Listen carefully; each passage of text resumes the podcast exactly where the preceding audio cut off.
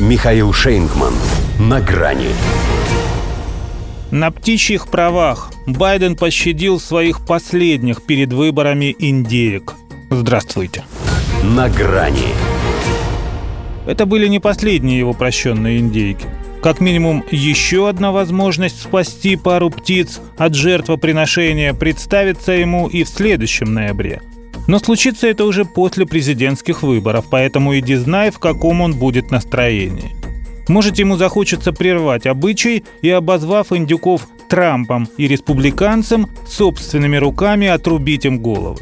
Рейтинг-то его впервые после инаугурации упал до 40%, причем без шансов на обратный импульс. Только ему, вероятно, об этом не говорят, так что пока бодрячком. Тут же еще совпало с его 81-м днем рождения – не грех и пошутить на тему возраста, чтобы все относились к его годам так же легко, как он сам. Не считали их. Он, например, сначала доверительно сообщил публике, что ему в 60 лет трудно и сложно, а потом, вспомнив, что он тут не один виновник торжества, пожалел, что был еще слишком молод, чтобы это исправить. В смысле традицию Белого дома получать в дар на День Благодарения индейку. Ему стукнуло пять, когда Гарри Труман первым отправил такой презент в духовку. А вот Джону Кеннеди птичку стало жалко. С тех пор президенты США пощадили больше индюков, чем людей.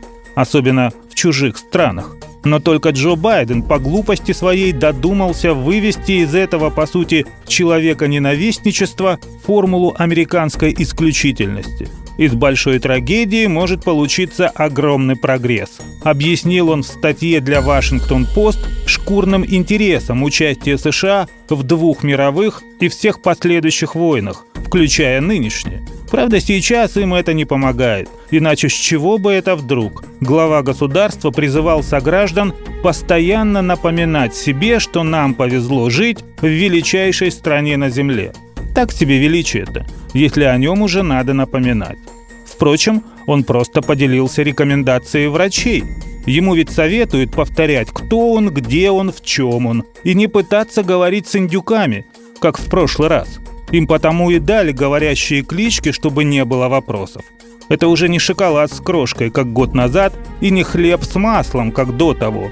Белл и Либерти в честь колокола свободы, реликвии 18 века, что находится в Филадельфии – Хотя носителей ее имен доставили из Миннесоты. Им пришлось усердно работать, чтобы проявить терпение и проехать более тысячи миль. Нашлась у Байдена занимательная история из жизни птиц. Любят, сказал, яблоки, хоккей, тысячу озер штата и торговый центр Mall of America. О своих внуках он поди знает меньше. Значит, ослушался врачей, поговорил с пернатыми. Хотя, может, у них взаимопонимание на генном уровне. Родственные же души, самодовольные, напыщенные, недалекие и все на птичьих правах. Джо тоже думает, что его через год спасут.